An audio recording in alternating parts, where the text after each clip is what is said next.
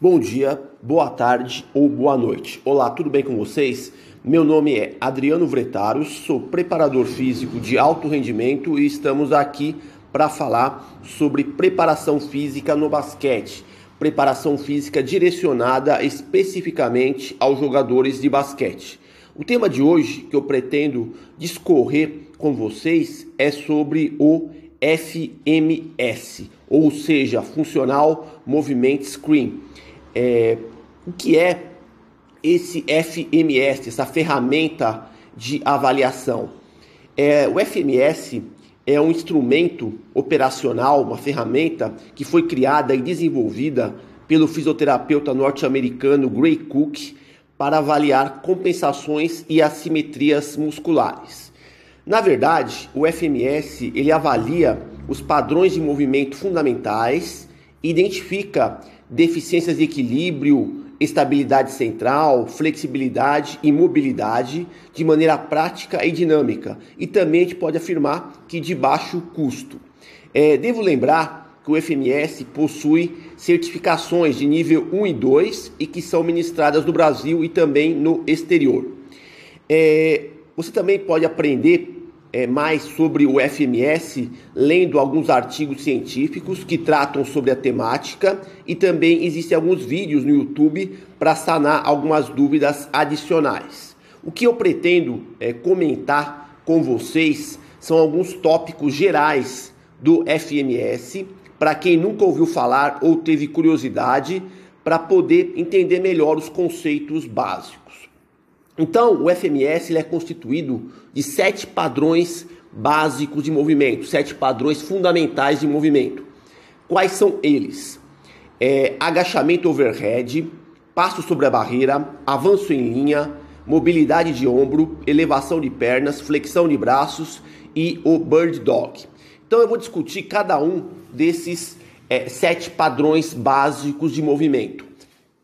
Primeiro padrão de movimento é, é o chamado agachamento overhead. O agachamento overhead ele é realizado com é, o atleta é, agachando e permanecendo é, com um bastão de madeira acima da cabeça, é overhead acima da cabeça. Esse agachamento overhead, uma análise é, mais detalhada do agachamento overhead, ele serve, é interessante avaliar o agachamento overhead para tentar é, melhorar o salto vertical do seu jogador de basquete. É, o agachamento overhead é, ele serve de uma estrutura é, fundamental para o é, salto vertical. Então é interessante corrigir é, padrões, é, compensações, padrões incorretos de movimento no agachamento, compensações musculares e assimetrias, para depois tentar melhorar com isso o salto vertical do seu jogador de basquete. O segundo padrão de movimento que é analisado no FMS é o passo sobre a barreira.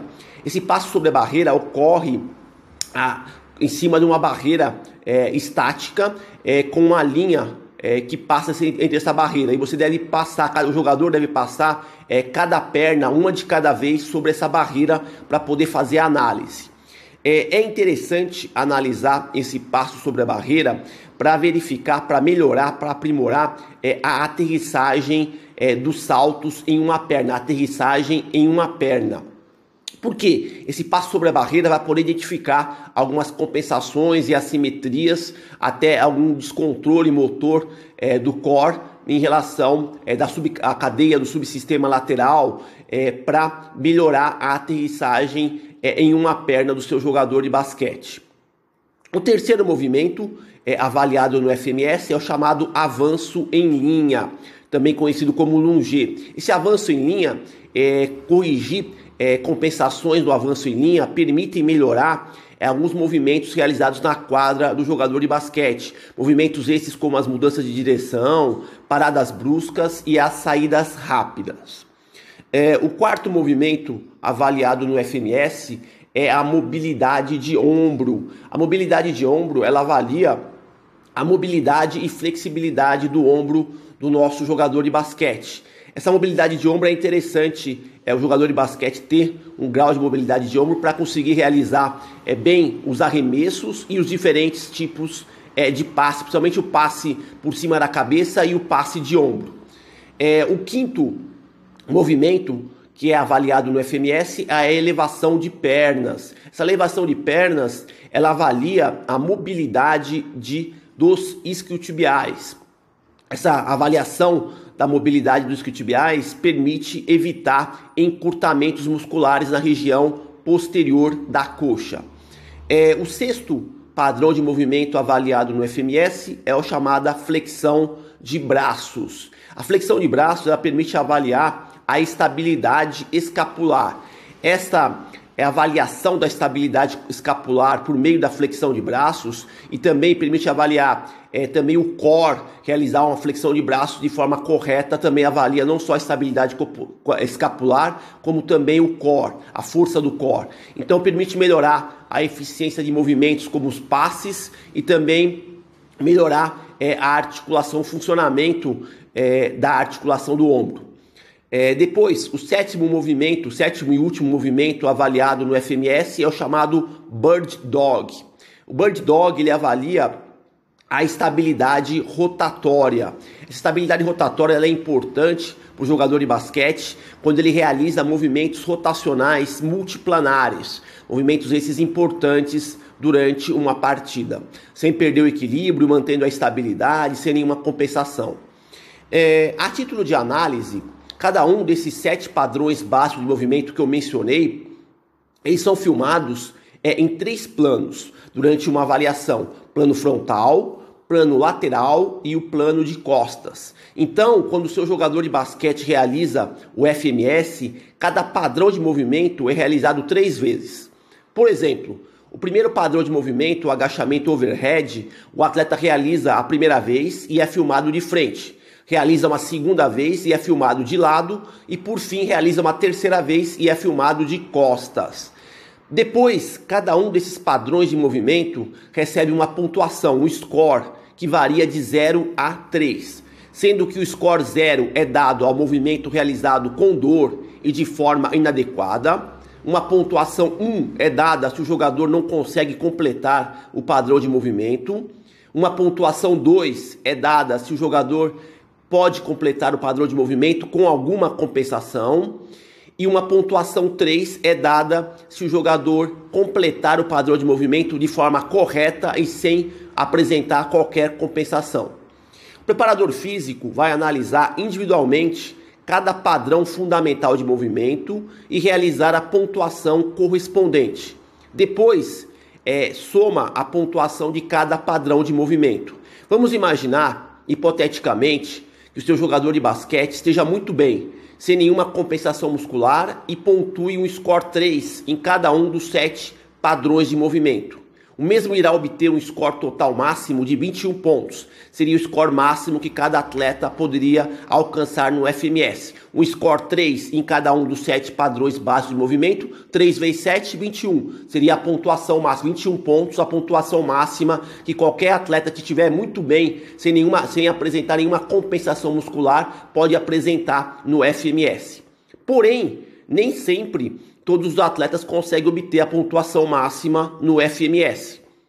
A literatura científica, também nesse sentido, ela reporta que existe uma nota de corte na avaliação do FMS e que alguns autores divergem nessa nota de corte. Alguns autores defendem uma nota de corte de 14 pontos, já outros autores defendem uma nota de corte de 16 pontos. Poderia ser uma média entre 14 e 16, que é de 15 pontos. O que significa exatamente essa nota de corte?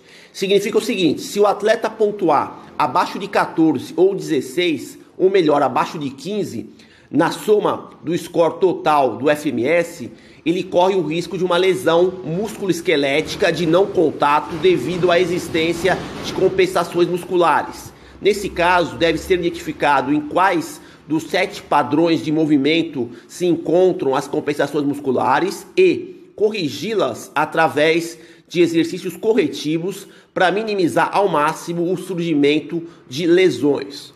É, o FMS ele pode ser usado numa situação de pré-avaliação, ou seja, você vai avaliar como o seu jogador de basquete se encontra antes de prescrever os programas de treinamento. E também durante a temporada, com uma certa regularidade, periodicidade, para verificar os efeitos do treinamento sobre os padrões fundamentais que compõem o FMS. Uma pesquisa científica, só para ilustrar, para mostrar uma pesquisa científica sobre é, o é, FMS aplicado em jogadores de basquete. Então, uma pesquisa científica que foi conduzida com 119 jogadores de basquete universitários norte-americanos. Essa pesquisa mostrou que num acompanhamento por uma temporada, usando o método FMS, a ferramenta FMS, como instrumento de prevenção de lesões, o mesmo pode ser considerado como um instrumento relevante para identificar possíveis fatores predisponentes das lesões de não contato em jogadores de basquete. Assim, podemos dizer que o FMS permite traçar um perfil individual de cada jogador de basquete e indicar quais exercícios corretivos o jogador deve realizar para conseguir aprimorar essa deficiência e, com isso, prevenir futuras lesões. Bom, assim é, termino aqui a minha explanação sobre o FMS. Eu espero que os temas que eu estou apresentando aqui no podcast estejam sendo interessantes. Espero também que vocês estejam conseguindo assimilar alguma informação útil para aplicar na sua prática profissional. Agradeço pela atenção, desejo boa sorte a todos e até a próxima.